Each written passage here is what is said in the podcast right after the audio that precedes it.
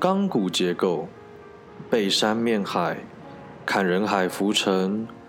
欢迎入住都心兆镇海景第一排。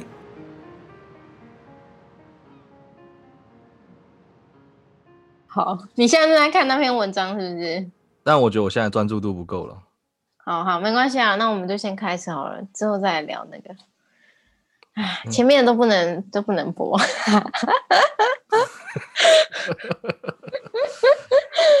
对，反正就是我们我们上礼拜停更了一周嘛，然后阿桃就是去垦丁 happy 了。对，去垦丁玩。干我他妈超不爽。我我前几天我前几天就是就是我跟英国的朋友们在聚会的时候，想说干，我看我台湾朋友就是又去。呃，很多人都去渔光岛艺术节，或者是去大港开唱，然后我看了他妈的超不爽，就是英国什么鸟都没有，然后然后我的 partner 就是上礼拜本来要录 podcast，结果给我跑去垦丁玩，我也超不爽的。因为上礼拜，哎，你不要这样，我们台湾人也很可怜，好不好？我们就是都这样三四天，小少少少天的连假，就不会说有那种长假，所以当然有假期要出去玩一下。小英国人有英国人过去一年一年都在假期，结果也都不能出门呢。对啦，也是啦，就都在家这样子，好笑。是啊。不过我这次去垦丁，对对对，你去垦丁玩什么？就是。我去垦丁主要都是在潜水啦，但我这次去垦丁，我就觉得，嗯，其实这大概是我第二次去，上一次去是要十八岁而已。然后我觉得这两，哎，你不是今年才刚十八吗？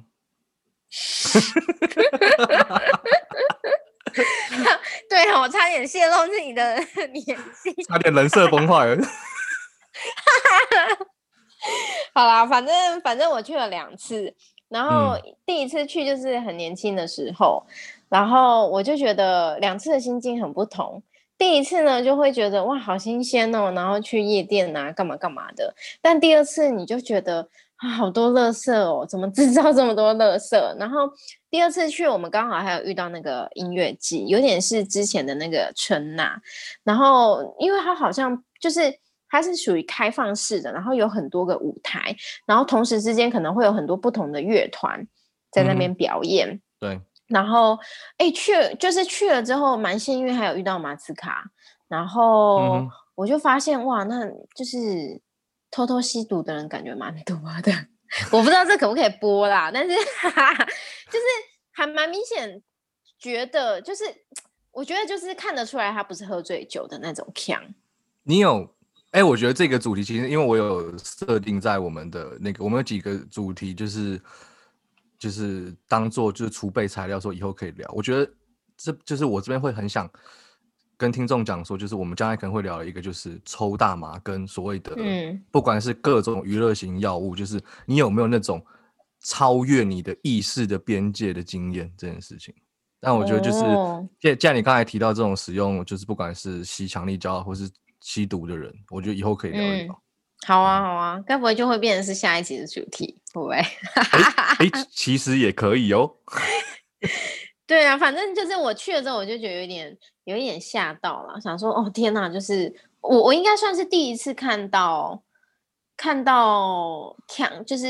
我不知道他吸食什么，但是我知道那个状态跟喝酒醉很不一样。嗯。嗯，对对对，我我应该算是第一次这么真实的呈现在我面前。然后，对啊，因为我现在在做的就是青青少年，他们都是有吸毒嘛，就我的工作，但是我没有看到，我我听到的都是他们的形容啦，就是说可能会抖脚啊，或者是什么样子的感觉这样子。嗯，对，对啊，还蛮蛮蛮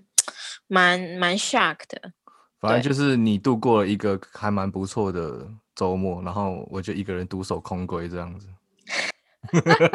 还不错啦。但是我没有那么爱肯定。OK OK，你会不会很想打我？就是又去玩了，又在那边讲什么没有很喜欢肯定的干话。他妈的在工商小，真的。对啊，我觉得，而且其实也还蛮开心，就是即使我们一个礼拜没有就是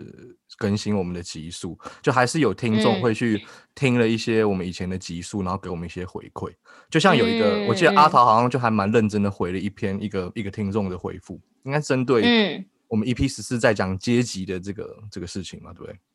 对，因为我还蛮感动的，因为我觉得啊，他打好多，那我就觉得我要认真回复他一下。哎，打那篇我也花花我蛮多时间的，就是我不是一次打完，但是我就是打一下休息一下，想一下，打一下想一下这样子。我记得我没有放在那个 IG 的线动上面。嗯，有有有有有有有。对，就还蛮感动的啦。对，我觉得，毕竟我们。我我我觉得一个还蛮，就我自己还蛮感动的是，我不知道听众朋友有没有发现，就是其实我们，呃，EP 十以前跟 EP 十以后的整个着重在的主题方面很不一样。因为我其实跟阿桃讨论过，说我觉得 EP 十以前我们草创期有一点点想要抓一些大家会比较感兴趣的主题，所以我们很常 focus 在嗯两性或是感情方面的东西。但是 EP 十之后，我我自己私心希望可以聊一些我觉得比较。呃，有社会关怀或者是社会现象观察的主题，那其实阶级这个主题，我相信阶级这个主题其实是蛮不容易入门的。所以说我当我看到我自己看到听众，诶，对于这些看起来没有很愉快或是很好玩的主题有很深刻的回馈的时候，我自己是很感动的。对，就是我觉得这种东西，这些主题是比较严肃一点点，你在听的时候也会比较耗脑力吧？我觉得。我自己是在 EP 十以后，我觉得，呃，我们改变就是 focus 的重心之后，我觉得成就感蛮蛮还蛮大的。嗯，我觉得 EP 十之后的风格跟你比较像，哎，就是跟你的个性啊，或者是你平常会关注的事情是像的。但我觉得这个这个部分可能就是听众可能没有办法想象，说一个这么喜欢做莫名其妙梗图的。主委阿月其实内心之中有非常严肃的一面。对，那哎，那我觉得其实我们也是瞎聊很多了，就是先带一下今天的主题是什么。我们先开场好了。嗯。那嗯，久违了各位亲爱的住户，一样欢迎大家今天入住都心兆镇海景第一排。我是阿元，我是阿涛。好，那我们今天要聊的主题是情感诈骗。嗯嗯哼，对。那今天为什么会谈这个？就是我记得那时候这个这个主题设定，好像其实我们蛮早之前就有就有就有说要谈。然后那时候你好像有提到你妈妈对于这个主题也很有兴趣。对我妈非常非常感兴趣。对，为什么啊？呃，其实我先讲一下，就是我们在呃这这个这这非常久以前，大概快半年以前，我们开始在做一做 EP 零以前试播机以前，其实我们就有条列出很多。呃，我自己个人感兴趣的主题，那其中一个就是这个主题，爱情诈骗和情感诈骗。因为我其实我妈很，嗯哎，我们家人当然都知道我是读心理的，啊，我是做做心理学研究的人。其实他，然后他们就很喜欢问我一些问题。其中一个问题就是，他们常常在看新闻，就是有一些，呃，这边比较 stereotype，就是中年妇女们非常容易被某一些自称是外国啦，或是呃叙利亚维和。部队的军官啊，或是无国界医生给骗钱，然后就跑去嗯呃邮局啊汇个好几万美金这种事情，这应该很多听众们在新闻之中都蛮常看到的。然后，所以我妈呃潘小姐就蛮常潘 小姐对潘小姐就很常问我说：“哎，到底为什么会这样子啊？到底为什么会有这种事情？”其实包括像我。像我去年回台湾的时候，我那时候跟我在台湾就是引我令精神分析的这个学派的恩师，我们在午餐在聚餐的时候，他也跟我讲说，哎，对啊，为什么这个主题会，为什么这群人会是这个样子？所以我就觉得，哎，我们好像可以来聊一下这个主题。嗯嗯哼，就是为什么他们这么容易被骗，是不是？到底是跟智力有关，还是怎么样？对，因为其实我们我相信绝大多数的听众，如果看类似的新闻，都会觉得说，干这个也太扯了吧？这到底是要？我觉得应该，我如果我们今天假设就是 Facebook 这个生态里面，就雅虎奇摩下面的留言是最不政治正确的、最歧视性的留言的一群人的话，他们就会讲说，干就是寂寞，就是哈洋屌，就像我们之前在讲的“呵呵词”这件事情。就我只要在在 dating app 或者在 Facebook 或者 Instagram 上面放一个外国人的照片，好像大家就会无条件去接受这里面所有的资讯。嗯，而且其实他们的手法都是类似或者是同样的，哎，你不觉得吗？就是一样的事情，明明新闻上都有在报，可是他们还是一样会被受骗。就是你现在我，因为我们在讨论这个主题之前，你不是有跟我讲说打几个关键字，什么叙利亚或者是什么无国界医生，什么爱情诈骗，你一查一堆新闻呢、可是他们这些诈骗集团的人人设就人物设定还是没有改变呐、对，就军人嘛，要不然就医生啊，可是还是一样有人会被骗呢、你不觉嗯得？就是就是为什么这件事情还是会一直重复发生呢？嗯哼哼。对啊，就是难道真的是因为他们笨吗？我觉得其实不是笨诶、但是我觉得具体关于受骗者到底是为什么会去相信这种事情，我觉得我们可以留到呃这一期节目的后半段再去讨论，因为我们、嗯我想我们前半段还是想要就是在想要讨论说，哎，这群就是诈骗集团他们所惯用的手法是什么，以及他们所就是他们抓的那群他们的所谓的 TA 或是他们的 target 到底是什么样的一群人。嗯哼哼哼哼哼哼，哎、而且你知道，我看那个最近，因为最近有一个新闻，你刚刚讲中年妇女，可是最近的最新的那个新闻是一个六十几岁的的阿伯，然后被一个澳洲美女医生骗，然后他坚持要汇钱，而且你知道他们那时候。因为你在汇款的时候，如果你一直看手机，然后再加上如果你是中老年的话，其实很容易会引起警察或者是银行行员的注意。然后那时候警察就有去介入，想要知道说你到底要汇给谁。通，因为嗯我之前也有汇款到国外的经验，通常那时候银行行员也会问很多 detail，就是想，就是那时候会觉得很烦呐、想说我就是要会，你赶快不要耽误我的时间。可是后来想想，其实这是一种保护，就是他要知道你到底会给谁，你到底要干嘛，你知嗯道吗？然后那时候我就觉得，我就觉得很烦，你知道吗？你 你也是会给叙利亚维和部队的军官吗？没有啦，没有好，我只是觉得就算是我也不会说，因为太丢脸了。这样，对我其实觉得这种就是刚才阿桃像阿桃刚刚讲到，就是有些人在汇款被银行行员给拦截，或者是给劝阻，或是警察跑过来跟你讲说，哎、你这个就是诈骗的时候，他们其实会有时候会，我就不是更笑登 shuki，他们是他们就是对生气。我觉得这个东嗯西也会是我们放在后半段，我们在讨论受骗者心理的时候，我会想要讨论的一个一起说，对，因为我嗯们在事前讨论的时候，阿桃其实有一个观点啊，我自己有一个比较比较不一样的观点。嗯哼哼哼哼，好啊，没有，因为而且我我觉得他们很厉害，就是我觉得那些诈骗集团，你不觉得比心理师还会建立关系吗？没错，没错，我觉得超。强的欸就是我们有时候谈的谈那么谈那么多，他们有时候我们的个案也许还不见得真的有信任这段关系，或者是说对于这段关系投入。嗯那我觉得他们很厉害耶，就是撇除他们的行为是不好的，或者是犯罪之外，我觉得也许这过程当中，可能这些就是心理师们也要可以就是学习一下 怎么样建立关系。我觉得心理师在建立关系这件事情上面的角色是有两种的，因为我们假嗯设今天如果大众个案今天来寻求智商的协助的话，他会有两种，他一他一基本上就会把心理师认定为一个可以帮助他的人，或者我们讲比较废一点，叫做可以拯救他的人。好了，嗯，那这这这时候嗯个案就会有两种情况，一个叫做啊，我全然相信你可以拯救我；第二种叫做我嗯不相信你可以拯救我。所以他其实有这么极端哦？哎，有啊，其实很多人去智商，并不是要去证明。我觉得这个东西在我们智商，我我我是不知道其他学派是怎么看。至少在我们精神分析里面，我们认为阻抗 resistance 是一个非嗯常、非常常见嗯的事情。所以说嗯，对，所以说有些人来寻求智商或是精神分析，不是为了要证明，不是为了要把自己改善，他是要证明自己这一套是对的。哦，哇，你的观点真的是很精神分析耶。哦，没有，但但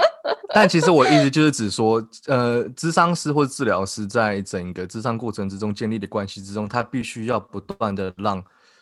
呃，不断跟他的个案之间的互动来慢慢的形塑他在整个治疗过程中的人设，因为我们绝对不嗯可能是全然的拯救者、救世主，我们也绝对不会是那种一昧的被你打，然后被你说服的人，所以我们必须要找到那个平衡。但是在诈骗这个案例之中的话，他的固他的角色是很固定的，嗯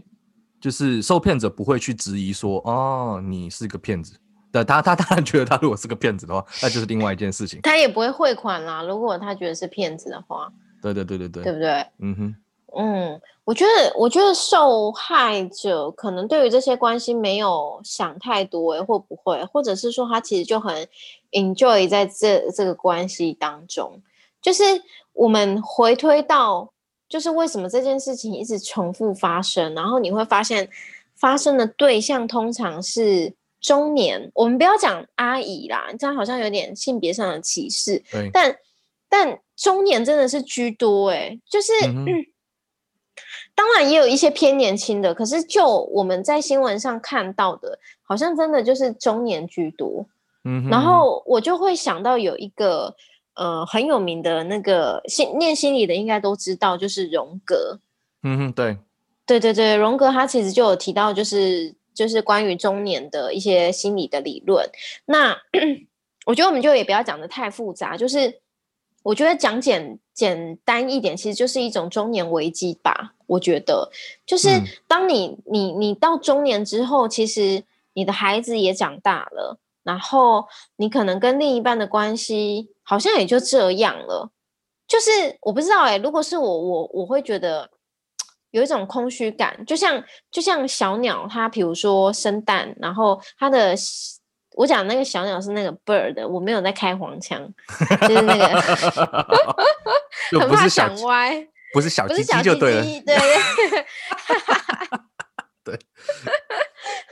对，就是你知道一种空巢感，就是当你的你的小孩也长大了，然后他也展翅去过他的生活了。我会觉得那个时候其实是蛮孤单的，即便你身边有有有另一半，不管有没有离婚，离婚就当然一定就是更孤单嘛。对。但是如果说你是跟你的先，来来，阿桃阿桃，那个讯讯号不太对，哎，不好意思，刚才听众就是刚才有点网络讯号中 放送事故，所以呃，阿桃刚才应该是听讲到那个龙格的中年危机这件事情，对不对？对对，就是我要讲的，就是说，当你跟一个人在一起十几二十年，然后在这十几二十年过程当中，你的重心本来都是放在，比如说孩子，然后呃教育孩子啊，教养孩子的这整个过程，然后你就会觉得说，这个任务已经完成了。对，然后回头再看到你自己跟另一半的时候，你看到的是一个，也许你也发福了，也许你另一半也发福了，然后。你正在思索，你你这就是一个人生阶段的一个转换嘛。然后本来照顾孩子的重心没有了，那你就想说，那我现在要干嘛？然后看看身边的另一个人，他中年发福，可能头发也也有点秃了，可能当时英勇美丽的样子不在。你看到他正在手抓着屁股，然后放屁 是不是很有画面？对，靠背。但我其实觉得，抓抓抓，我觉得这个 这个确确实实在某种程度上是中年危机。但是我会想要讲的是中年危机这个字眼，我自己认为中年危机这个字眼可能在我们这个年代不会存在。就是中年危机这个字眼是战后婴儿潮，或是我们的爸妈战后被战后婴儿潮所抚养的人才会有的这个字眼。所以其实当当你那时候在跟我讲说，哎，就是会被骗的这群人，他某种程度上有一种中年的空虚感的时候，我其实会觉得说，他不是中年危机，他是一个。这群受骗的人从过去就一直被，呃，我们今天假设讲到他真的，我们在讲说中年女，我们聚焦在中年女性这件事情好了。中年女性这个例子的话，就会是怎么样？她可能国，她可能小时候的时候是陈小姐、张小姐或者某某某某小姐好了，嗯，但是她结婚之后，她就变成某某太太了，然后变成某某太太之后，过了没多久，她变成某某某某某妈妈了。所以他其实，其实，在他人生中非常大的一个部分，他都不知道自己是谁，他都一直在被别人告诉他自己是谁。所以说，为什么诈骗这群人会能够抓到这群 TA 呢？因为这群人很空啊。我不要，我我不想讲空虚这件，空虚这件事情有点太，我觉得太太有攻击性了。但是他很空，他的人物人格是非常的空的。所以当这群诈骗的人寄出那种温柔公式跟你讲说，哦。你是我的小天使，什么什么之类的时候，他阔别了几十年之后，第一次感觉到这种自己独有的人格被重视的感觉。嗯，对对对，哎，你知道我我这几天看那些就是相关的文章，我我觉得有一个话，我觉得蛮有意思，就是爱情诈骗的本质，它其实就是一个爱情。对，对，你不觉得吗？就是他即便是诈骗，他还是爱情啊。对，然后我就觉得，就是我就会想到我以前还有呃，我不知道你有没有听过一个虚拟的游戏体验式的爱情，虚拟体验式的爱情就是那个游戏叫做《爱情公寓》，其实有一点像我们现在的交友软体，可是又不完全是只有左滑右滑的交友软体而已。就嗯是《爱情公寓》，你是申请一个账号，然后比如说我在网络上经营一个家好了，然后如果你愿意跟我组成一个家庭，我们两个就 match 在一起，然后我们可能可以布置那个家庭啊，或者是说去设定我们的人设，然后可以在上面聊天，就有点像是我们在网络上经营一个家庭的感觉。爱情公寓要花钱吗？那个时候好像可以要花钱买点数吧？看，那那我我我我作为一个穷逼穷逼人，我是没钱玩爱情公寓的。可是因为我那时候是学生，他还是有免费的免费的体验啦，但是他可能就会有一些限制嘛。然后我我个人就是我觉得最重要的题，现在回想起来，我觉得是那一个对角色的投入、欸。你就会发现说，即便我可能从来没见过你，嗯哼，可是你会发现，你真的有一种共对于未来有一种共谱未来的想象。嗯哼哼哼，我觉得对，这个这个确确实实就是我们既有的网络空间，或者我们讲 cyberspace 虚拟空间这个东西给予人类最大的一个改变，就是我们对于自己的角色的设定与形塑，嗯不完全嗯的需要参考我们在现实世界中的的样子啊。那其呃，我记得在德国应该有一篇论文就在写说，因为我自己我我我自己个人目前在英国做的研究是跟虚拟空间有关的研究，它里面就有一个讲到非常重要的东西，就是人其实人的大脑在情感面的辨识，其实对于真实跟虚拟的那个那个材料是没有显著性的差异的。这么讲听起来嗯很抽象，我就这么讲好了。阿桃今天在现实之世界中，就是谈了一段很轰轰烈烈的爱情，他分手了，他很痛嗯苦，跟他在网络世界中跟一个人谈了一段刻骨铭心的爱情，然后网公网婆分手了，这两者之间的创伤感，在他的心里面是没有显著差异的。哦，所以简单来说，就是在网络上的分手，即便我没有见过面的那个痛苦程度，其实是跟我在现实生活中的分手是是痛苦程度是差不多的。对，他是差不多，他没有就是当事当事人是没有办法明确判断出其中的差异的。哦，是哦，所以那相相对于来说，在不管是在网络或现实生活当中谈恋爱的那个幸福感、幸福的感觉，也是差不多咯，就是那个粉红泡泡的的程度。没错，啊，原来是这样哦，好有趣的研究哦。所以其实当我们一直在讲爱情诈骗，就像刚刚刚才阿桃讲到说，爱情诈骗的本质是什么？它还是爱情嘛。但是作为我们这些看了新闻或是看了文章的人，会觉得说，怎么可以这么的白痴？我们 focus 在的就是诈骗这两个字，但是其实当事人 focus 在的东西是爱情啊。对，嗯哼，哦，哦，哎，而且你知道，我觉得还有一个好奇，就是说，为什么诈骗集团里面的那个职业设定啊，不管是那个人男生还是女生，他们都会设定是医生呢、或者是军人呢、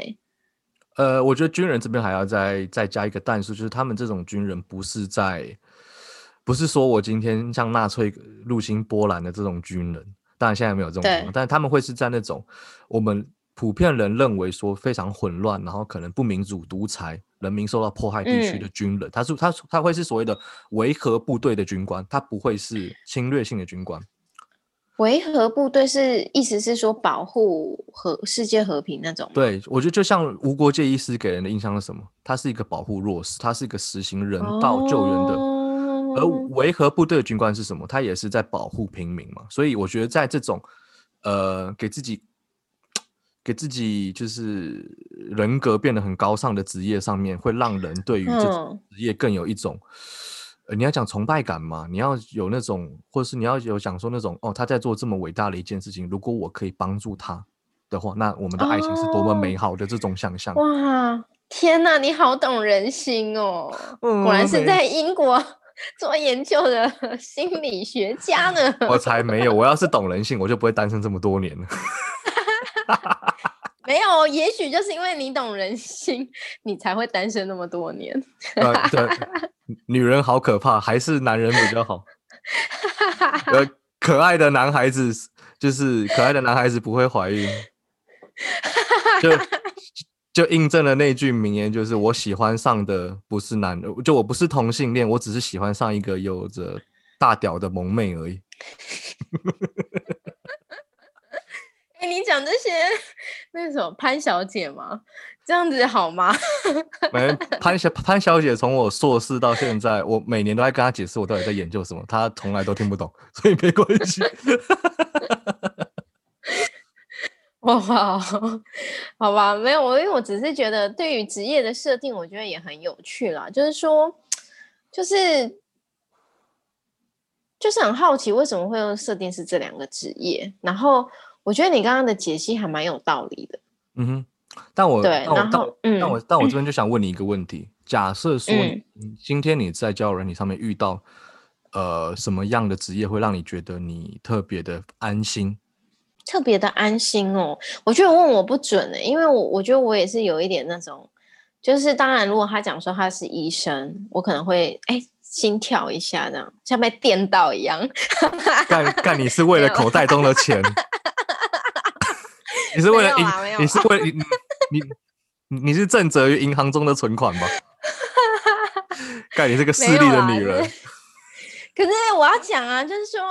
你你今天讲到职业，如果他真的是那种很厉害，或者是赚很多钱的，应该大家都会都会心动一下吧？就是讲实在话，我觉得就这边我可以稍微在那个跳脱一下，我们现在在讲爱情诈骗这件事情，我们讲交友软体这件事情，我不知道听众有没有发现，就是交友软体之中，男性很常出现警察，女性很常出现护士，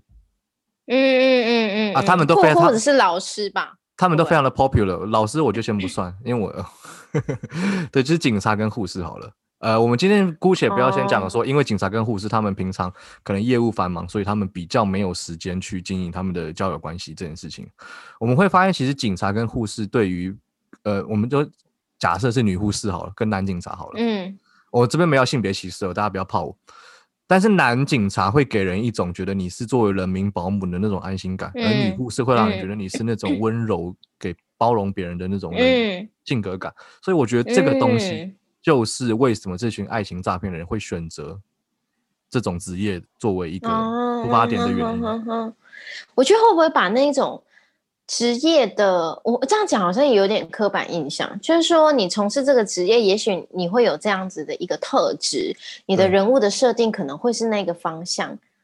对我同意，哦同意。而且而且又会变成说，哇，你今天是医生的，你你大可以是可以自己开诊所，或者是说你在大医院里面领领钱就好，哇，你好有奉献，你还跑到一个战乱的地方，然后无国界医生可能也没有多少钱，可是你是一个这么才华洋溢、这么聪明的人，对你是一个才华洋溢的人，你对于素昧平生的人都已经这么的牺牲奉献了。如果我作为嗯。公主，那我会获得到多么伟大的宠爱，对不对？嗯，哦，原来是这样，我我我觉得，干，我我觉得。早知道高中毕业之后就去看看有没有什么五国学医生的培训。笑死，悔不当初。好笑哦。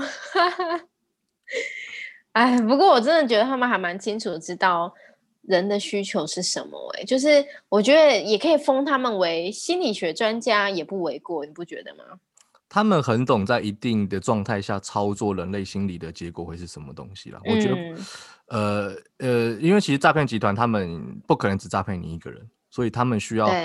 像乱枪打鸟，像开散弹枪一样打很多个人，所以他们是有点基于统计学。我觉得在统计学这边这方面，搞不好就走的比星比比星座学者、星座 星座的人还要来得远，因为他们非非常理嗯解在现在如果今天丢一百个人，会有多少 percent 的人会会会中招？嗯，对，反正就试嘛，看谁相信啊。而且你看他试这么多个，他只要试到一到两个对他们死心塌地的相信，他们就就就就就好啦。对，而且对啊，因为嗯，对，因为我觉得人吼，我们作为一个旁观者在看这些诈骗案例，我们都觉得这怎么这么的荒谬。但其实一旦你的一旦诈骗集团的这个这个目标群众抓得非常的稳的时候，这群人其实你要说他们不理性吗？他们其实也很理性哦，但是他们判断整个事情的方式是基基于自己的整个呃对于世界的理解或是自己的经验，对不对？对，就他们的感受嘛。嗯哼，对。嗯，然后因为这件事情，其实我们要，我我觉得大概最后我们可能就是稍微讨论一下，就是说到底从心理学的角度去解释的话，可以怎么样去做一个理解？因为我们刚刚讲到的是他们情感上的需求，嗯呃，他们生活当中，比如说可能中年危机啊，或者是说职业的设定等等的。那我觉得现在从另外一个角度去看，就是，嗯、我不知道大家有没有听过“演绎”跟“归纳”这个词。然后嗯在讲这个之前，我可能也要先跟大家，就是先跟听众大概说一下，就是我们的思考，我们往往会觉得我们的思考是理性的，可是嗯其实、其实我们的思考是有限的理性，就是就是人的思考其实是理性跟非理性兼具的，然后。我们的决策其实是来自于我们的判断跟思考，就我刚刚讲的演算跟那个解思法。这个哎那解思法它是嗯，解释法这个这个，我觉得是不是需要跟大家解释一下解释法是什么意思啊？因为我其实个人也不太懂。嗯，就是演算法，就是你可以得得到完全正确的答案，但是解思法呢是呃，你根据你的经验，根据根据你的直觉，比如说我今天举一个例子，你大概就可能很可以理解。比如说，假设 A B C T 这四个这四个字母当中，你去找出可以拼到真的有这个单字的的英文，比如说像嗯你可能用你的经验，就是 cat c a t 猫嘛，这是你的经验，你可能就会往你知哦道的单字去拼。可是像我刚刚讲的那四个字母，如果你用演算法的话，你是可以一个一个去配对。比如说 A 配另外三个单字，然后再换下一个单字，就是你知道这是一个逻辑的组合，然后你把所有的可能都配出来之后再去挑选，那哪一个会比较快？一定是解释法会比较快嘛，因为你就根据你知道的字母去去凑啊。对，对，那讲到这个，我觉得就我也我也不要讲太多，不然到最后我我怕大家睡着。那如果大家对于这个有兴趣的话，你们可以去看一本书，叫做《快思慢想》。可是，可是看红蓝的版本 因为他翻译很多错。我干，哎呀，红蓝真的是哦哦哦呦，洪洪教授，你加油好吗？洪教授真的是，我我我不知道，我我希望不要被他本人听到，或者是他的铁粉听到啦，就是不要来告我。但是，但是我真的不知道他是不是请研究生翻的，还是怎么样。如果 如果大家能力可以，或者是你想要练练英文的话，你们就是可以去看原版原文版，它很厚一本，可是对。可是我觉得也不能说红蓝翻译的那本完全没有价值，就还是可以翻翻看，只是它里面真的有一些错误，嗯哼，好了，我对，所以我在这边给大家推荐一嗯下，就是其实因为像朱伟、阿远哦，在英国这些日子在做学术研究的时候，我很常用 Google 翻译啊。啊，我个人是觉得，就是 Google 翻译搞我都翻的比红蓝女士翻的还要好。哎哎哎哎，我要帮你呃打马赛克一下好了，赶快先有人身危险。次元切割刀先切起来。啊，反正就是如果那个大家嗯，大家如果真的对于就是《快思慢想这》这本书有兴趣，然后读原文书觉得有哪里不懂的话，我相信阿桃很容易、很很乐意去回答大家，所以就是嗯可以、可以寄信到我们的 IG 问一下到底里面在讲什么。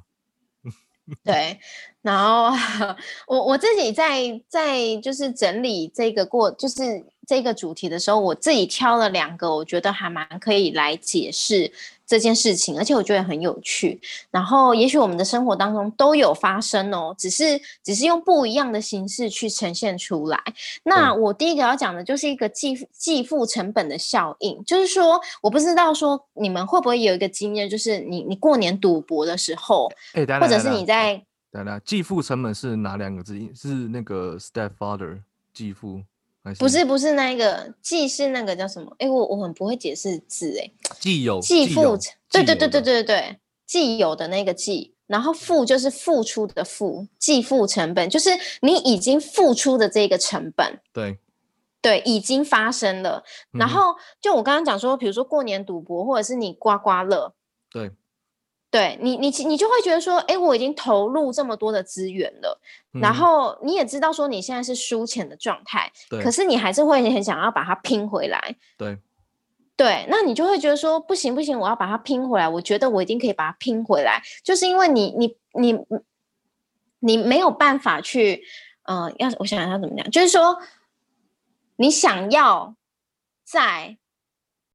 付出些什么，把你失去的东西追回来。嗯，你觉得这有可能发生？我觉得这个东西就可以回到我在一开始这一集一开始的时候跟大家讲说，我会想要来跟大家解释说，为什么怪警察，就是为什么那些被骗的人会去怪警察。其实我我我个人认为，它是一种对于自己的羞耻感以及梦幻爱情的一种防卫。为什么会这么说呢？因为一旦你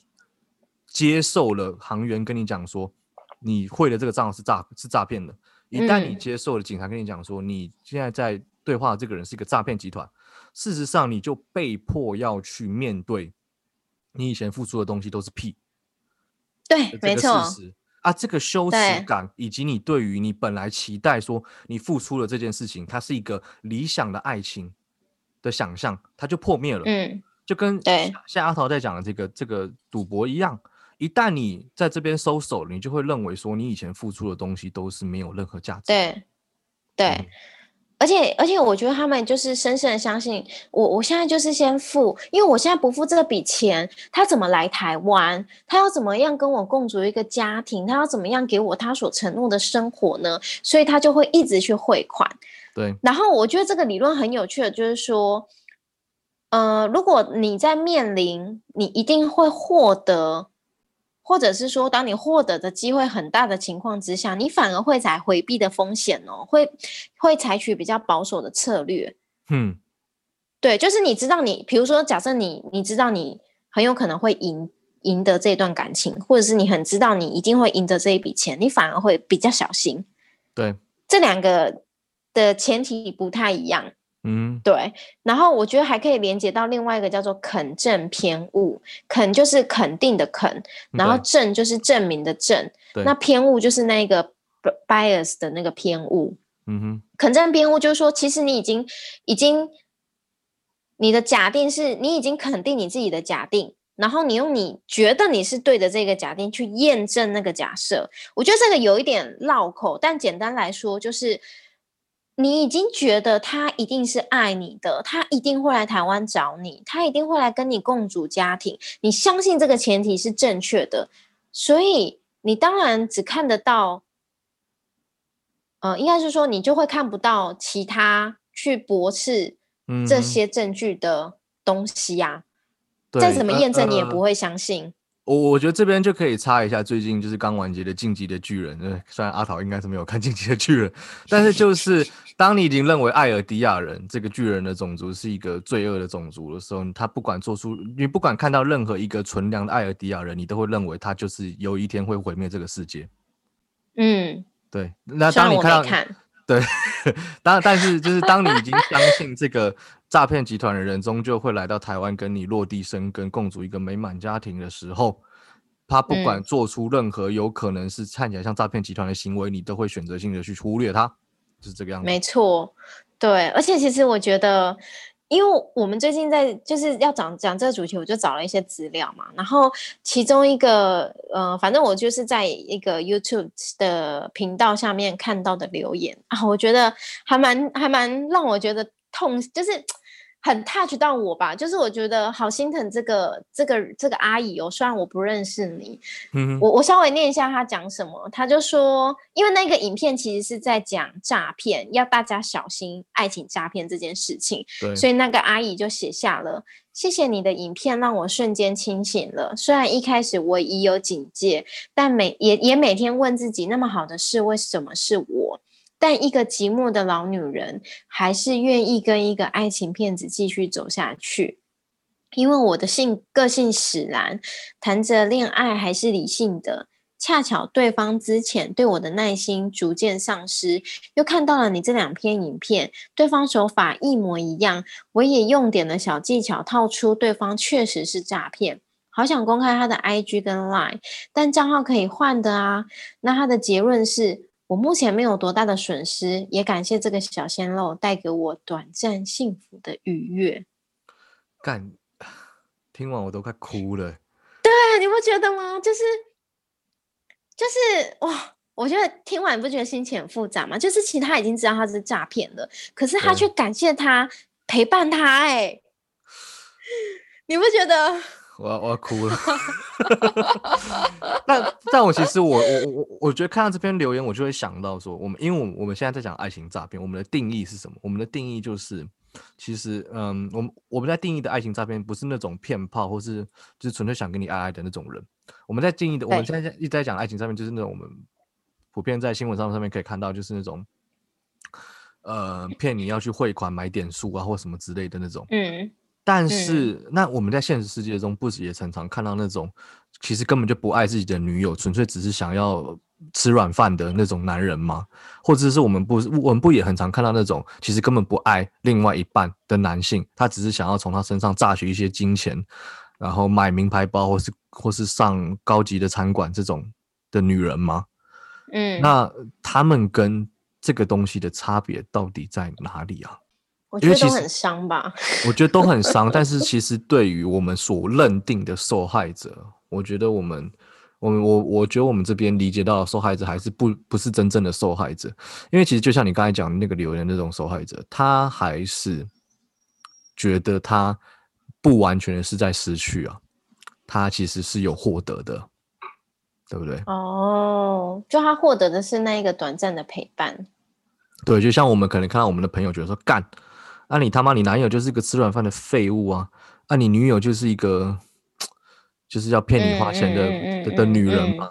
但是其实对于当事人而言，他其实他只是。我觉得我们正常不要讲正常，我们一般的情况下，我们在一段感情中付出的东西是我们的努力，我们的感情。但有些，然后我们会获得一一样一定的东西嘛？但是对于这些人来说，他们只是可能就是付出金钱，他们他们获得想要的东西。我觉得以金融的角度来看的话，也许他们不完全是受害者，只是买了东西而已。哦。哦，可是你不觉得也太贵了吗？心理价值，心理价值，好吧，我觉得心理价值吧，对啊，就是哦，好啊，你这么说，我也没办法反驳，是吗？你真的早点说，我们就不用录那么久了。对不起，对不起，我的错。好笑，嗯哼，哎，而且你刚刚讲到那个那个什么进阶巨人，我就想到你前几天碰那个线动，我我虽然看不太懂，可是你一讲那个，我就我就连接到你那个线动的音乐，虽然我不知道是什么，就什么哒哩哒哒哒哩哒哒。哎，你有看吗？你怎么知道？你怎么你你怎么知道这个？因为这是进阶巨人最近第五季的那个，就是你的 IG，对对对，那个是 PO 的啊，那个是 I 那个是进阶巨人动画动画版的。呃，第五季的片头曲啊。哦，我没有看，但是你 PO 了一次 IG 的线动，那个音乐就深深的烙印在我的脑海对对对，而且哎，我觉得我觉得这边必须要跟听众就是 say sorry 一下，就是我们要稍微扯远一下，因为《进击的巨人》前四季的片头曲都跟这首歌的风格差很多，所以说，嗯，当这首歌一 PO 出来的时候，全世界的晋级的呃巨人爱好迷就是觉得说，干到知道是沙小。但是很多人就留言在 YouTube 上面留言说，我第一天觉得 What the fuck，第三天，然后第三天我跟着唱，第第七天我已经把它设为我的闹钟了，很洗脑。哦，好吧，那个是很推荐的动漫，是不是？我知道它很红啦，可是我不知道他在演什么。呃，我是推荐阿桃跟各位听众有机会可以去看看各种动漫，动漫是一个很美好的世界啊。哦，所以动漫不等于阿仔就对了。对，我觉得我还是要再三的唠叨，就是我们从 EP 十以后不断在告诉大家，就是换位思考，各个主题都是换位思考，就是动漫，嗯动漫有很棒的东西呢。OK，好，有空再来追起来。好，我看你应该是没空，你只是敷衍我而已。哦，你真的是越来越了解我了。好了，今天谢谢大家的收听，我是阿元。我是阿头，那下礼拜不会再停更了，那就嗯希望大家准时的收听我们的《杜心照照海景第一排》的更新。那今天就先这样子啦，拜拜。拜拜。